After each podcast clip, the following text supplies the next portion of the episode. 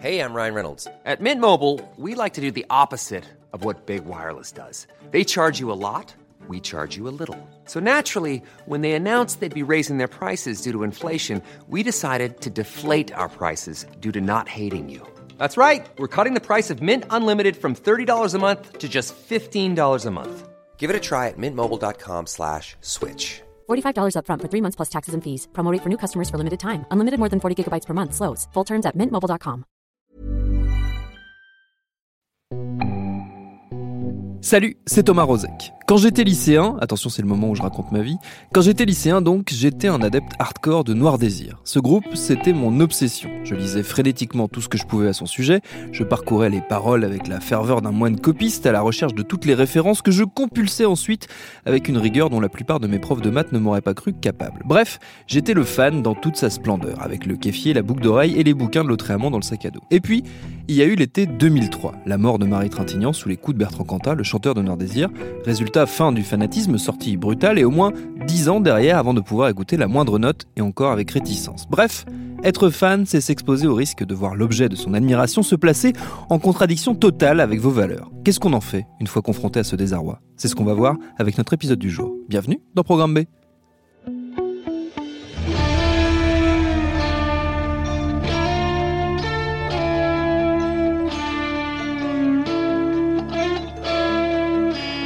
Et dans cet épisode, il ne sera pas question de Noir Désir, mais d'un autre succès des années 90-2000, Harry Potter, le jeune sorcier dont les très très nombreux fans ont passé, pour une bonne partie d'entre eux, un printemps assez pourri. La faute non pas au coronavirus, mais à J.K. Rowling, la créatrice de la saga, qui s'est une nouvelle fois illustrée négativement en tenant des propos transphobes, ce dont elle est malheureusement devenue coutumière. Or, il se trouve que les fans de Harry Potter sont plutôt à chercher du côté progressiste de la force, et doivent donc gérer de plus en plus difficilement la très encombrante autrice britannique. Ma consoeur Mathilde Loire du Monde, elle-même membre active de ce groupe de fans, ce fandom comme on dit, a consacré un papier à ce sujet délicat, et je lui ai donc demandé de m'expliquer comment la communauté gérait les choses.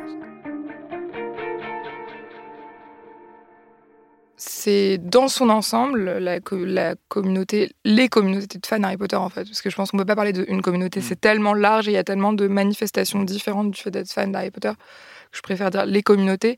Effectivement, c'est un fandom, donc un fandom c'est le mot qui désigne des communautés de fans globalement très progressiste, très mixte en fait. C'est dans, dans l'industrie du divertissement, c'est ce qu'on appelle euh, four quadrants, parce que ça touche à la fois quatre euh, piliers démographiques, donc les, les hommes, les femmes, euh, et les plus de 25 ans et les moins de 25 ans. En fait, mm. c'est une des rares franchises qui touche des gens aussi larges, donc qui est effectivement très diverse.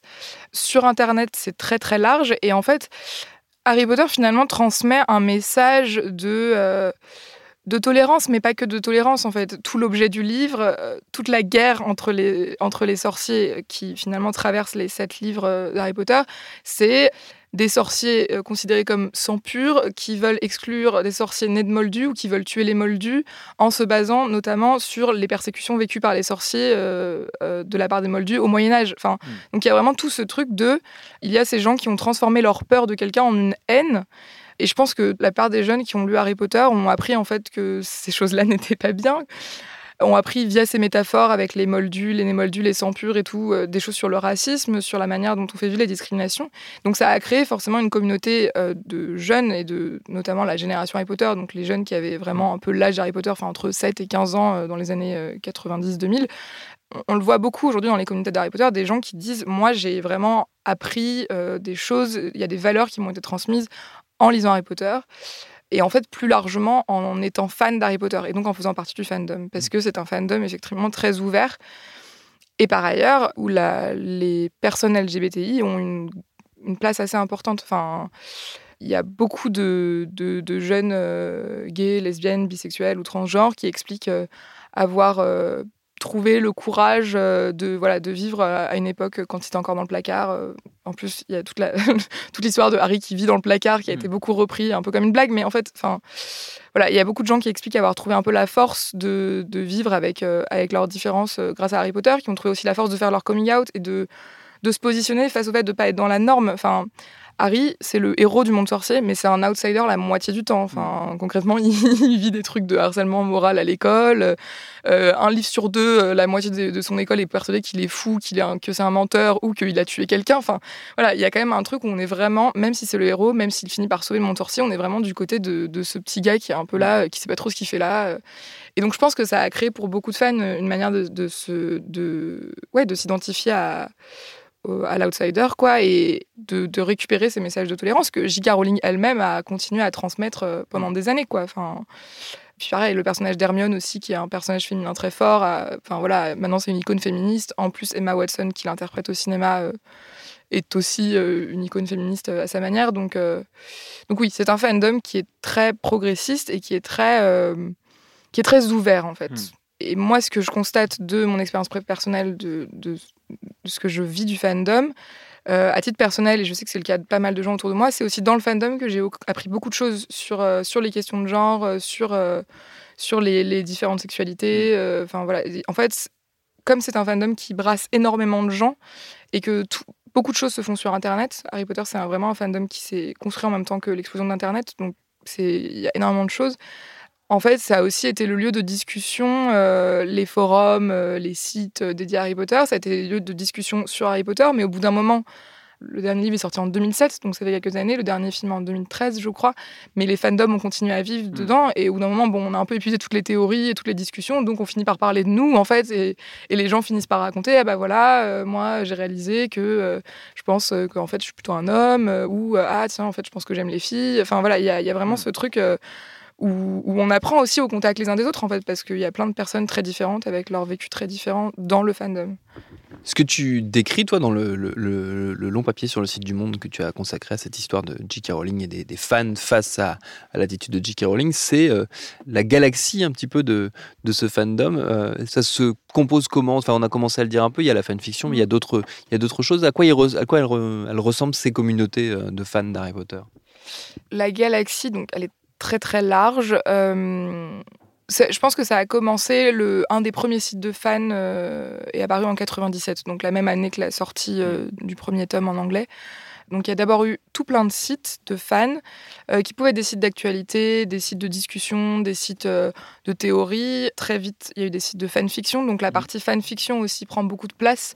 Donc les fanfictions des histoires écrites par les fans à partir d'un univers connu, enfin déjà existant. Et Harry Potter à ce jour, reste le fandom le plus populaire en fanfiction, mmh. alors même que les livres sont.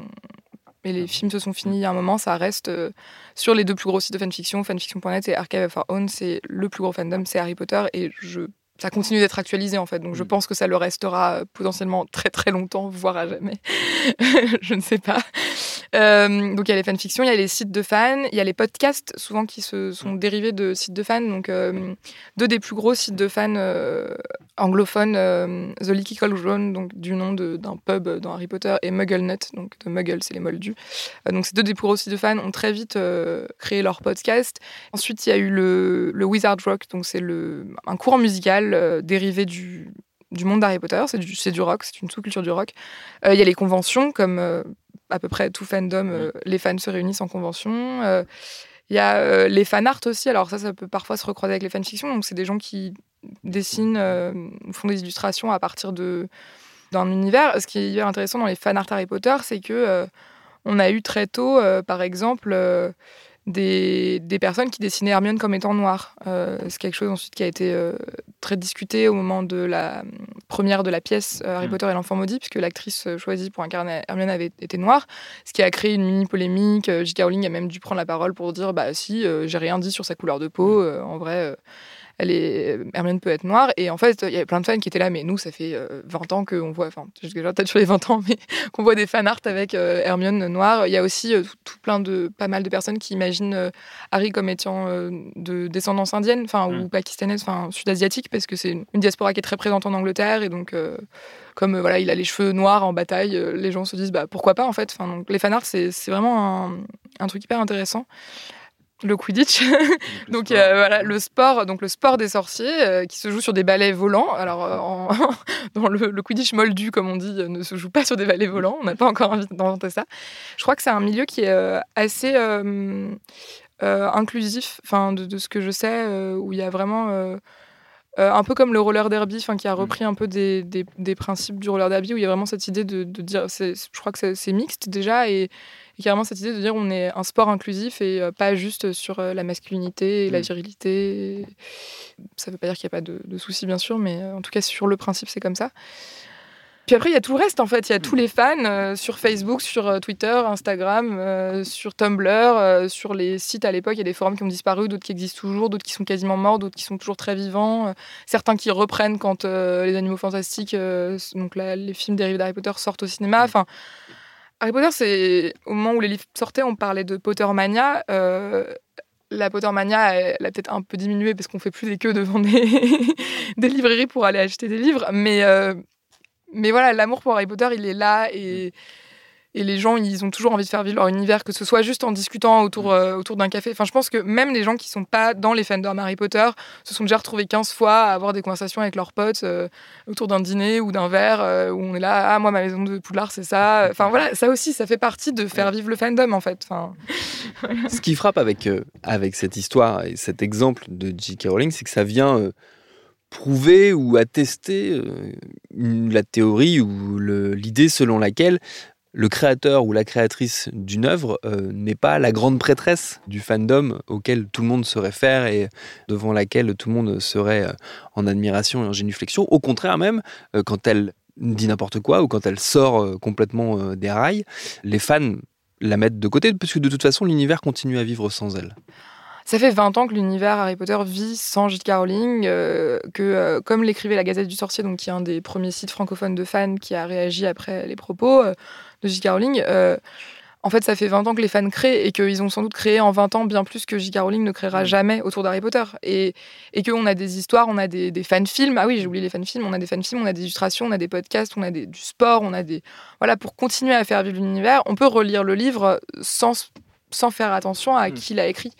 Euh, et, dans le cas de J.K. Rowling, ce qui est très particulier, c'est que hum, même si là, euh, cette polémique, parce qu'elle a enflé, parce que c'était clair aussi, parce qu'après, elle a, elle a redétaillé ses propos mm. dans un très long post de blog euh, où voilà, c'était très clair. Enfin, mais en fait, ça fait des années que le fandom est traversé par ces, par ces polémiques et par des questions de quelle place on donne à J.K. Rowling aussi. En fait, ça a commencé finalement après la sortie du tome 7. Donc, euh, après la, au moment de la sortie du tome 7, il y a une lecture à New York, puisqu'à ce moment-là, J.K. Rowling faisait beaucoup de lectures euh, publiques, après laquelle euh, il y a des questions du public. Et au cours d'une de ces, de ces questions-réponses, elle annonce que Dumbledore, donc le personnage d'Abus Dumbledore, le directeur de l'école de sorciers, est gay.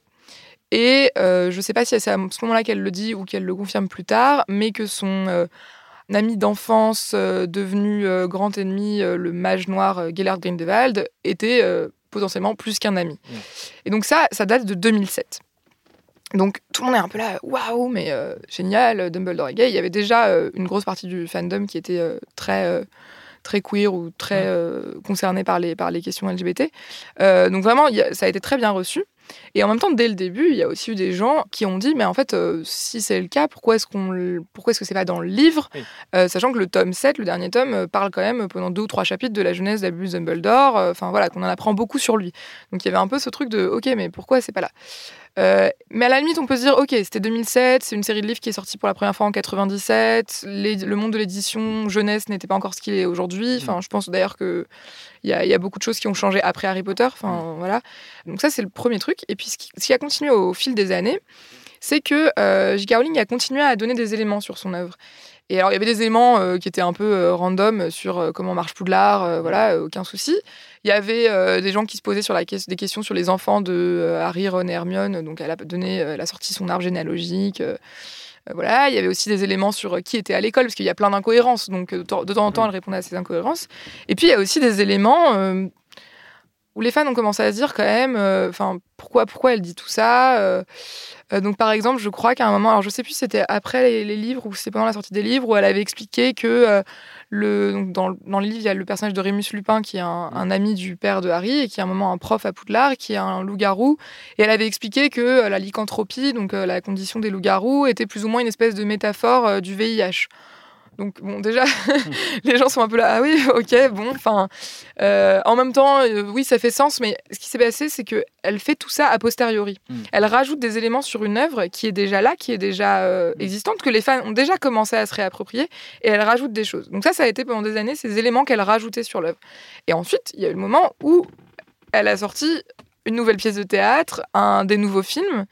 Et donc, par exemple, la, pièce de théâtre qui, suit le fils de Harry, Albus, euh, et son meilleur ami euh, Scorpius, qui est le fils de Malfoy, l'ennemi de Harry, c'est un- une pièce qui a eu un accueil très mitigé parmi les fans, parce que, notamment pour les auteurs de fanfiction, les, auteurs et lecteurs de fanfiction, il y avait énormément d'éléments qu'en fait on voyait depuis 2006 dans les fanfictions. Donc c'est ça aussi qui gêne les fans, c'est que souvent les choses qu'elle rajoute après contredisent euh, ce qu'elle avait établi ou rajoute des choses dont on, on comprend pas bien pourquoi elle fait ça quoi. Et, euh, et ce que me disait une des personnes que j'ai interviewées pour cet article euh, pour Pixel, c'est que en fait euh, beaucoup avec ces avec ces, ces éléments a posteriori, euh, les gens ont eu l'impression que que J.K. Rowling essayait de rajouter de la représentation là où il y en avait pas forcément. Mm. Et au bout d'un moment, on peut accepter qu'une série pour enfants écrite dans les années 90, qu'en plus elle a quand même publié sous le nom de J.K. Rowling parce qu'elle avait peur que euh, si elle écrivait sous un nom de femme, ce soit pas lu par les garçons. Enfin, c'est quand même. Mm. Voilà, c'était les années 90, c'est aussi une autre Mm. époque. On peut accepter que, bah oui, euh, tous les personnages sont blancs, euh, que les personnages racisés sont pas très présents, voire un peu clichés, qu'on a oublié l'homosexualité et que. Ok, c'est pas grave en fait. Justement, les Mm. fans ont fait vivre le truc et ont développé cette représentation d'autres manières. C'est le principe du fandom, c'est que c'est un lieu qui donne l'espace aux voix marginalisées et qui leur permet de s'exprimer. Et donc, ce qui gêne, c'est que J.K. Rowling essaie de faire ça a posteriori, mais que dans les contenus réels qu'elle diffuse ces dernières années, elle ne change rien. Donc, Mm. ça fait des années qu'une partie du fandom a déjà dit en fait J.K. Rowling on n'a pas besoin d'elle quoi et notamment quand euh, l'enfant maudit est sorti qui était un peu présenté comme un espèce de tome 8 qui serait la suite officielle les gens étaient là mais en fait cette suite elle nous plaît pas. Enfin nous ça Mm. fait des années qu'on écrit la suite euh, qu'on l'imagine qu'on en parle. On n'a pas besoin de ça quoi. On peut continuer à, à vivre sans ça et d'ailleurs euh, je pense que ça a commencé dès la sortie du tome 7 parce que l'épilogue euh, à la fin du tome 7 a déplu à une grosse partie des fans où il y avait un peu ce truc euh, moi je l'avais bien aimé à l'époque hein, mais j'avais 14 ans. Voilà il y avait ce truc où ils se marient tous avec leurs amis d'enfance ils ont des enfants à qui ils donnent enfin Harry donne à ses enfants des noms de ses parents et, et de ses anciens professeurs dont un qui l'a quand même un peu harcelé même si finalement c'était un gentil enfin bon. Enfin voilà il y avait un peu des trucs où les gens étaient un peu là bon cet épilogue est-ce qu'on en avait vraiment besoin et pareil elle n'a cessé de rajouter des choses où euh, Maintenant, euh, Hermione est devenue ministre de la magie, euh, Harry, euh, directeur du bu- bureau des aurores, mais à des âges tellement jeunes que tu es là, genre, ok, c'est les sauveurs du monde sorcier, mais est-ce que vraiment c'est crédible? Est-ce que. Voilà, et alors qu'à côté de ça, ça fait des années que les fans discutent de ce qui a pu se passer, l'imaginent, parfois l'écrivent dans les fanfictions, parfois juste en parlent entre eux. Donc, donc il y a vraiment, ça fait longtemps en fait, qu'il y a cette idée de. On on n'est pas obligé de tout prendre dans l'œuvre, quoi.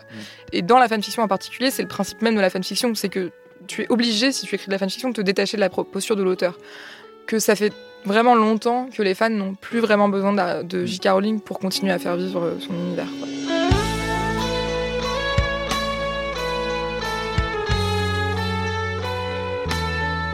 Après Defend the Police, on va peut-être voir émerger un nouveau mot d'ordre, Defend J.K. Rowling. On suivra son apparition éventuelle et son adhésion possible du côté des fans avec attention. Merci à Mathilde Loire pour ses réponses. Programme B, c'est un podcast de Binge Audio préparé par Lauren Bess, réalisé par Solène Moulin. Abonnez-vous sur votre appli de podcast préféré pour ne manquer aucun de nos épisodes. Facebook, Twitter, Instagram si vous voulez nous parler. N'oubliez pas de continuer de bien vous laver les mains, de respecter les gestes barrières et de ne pas vous éternuer les uns sur les autres. Et à demain pour un nouvel épisode.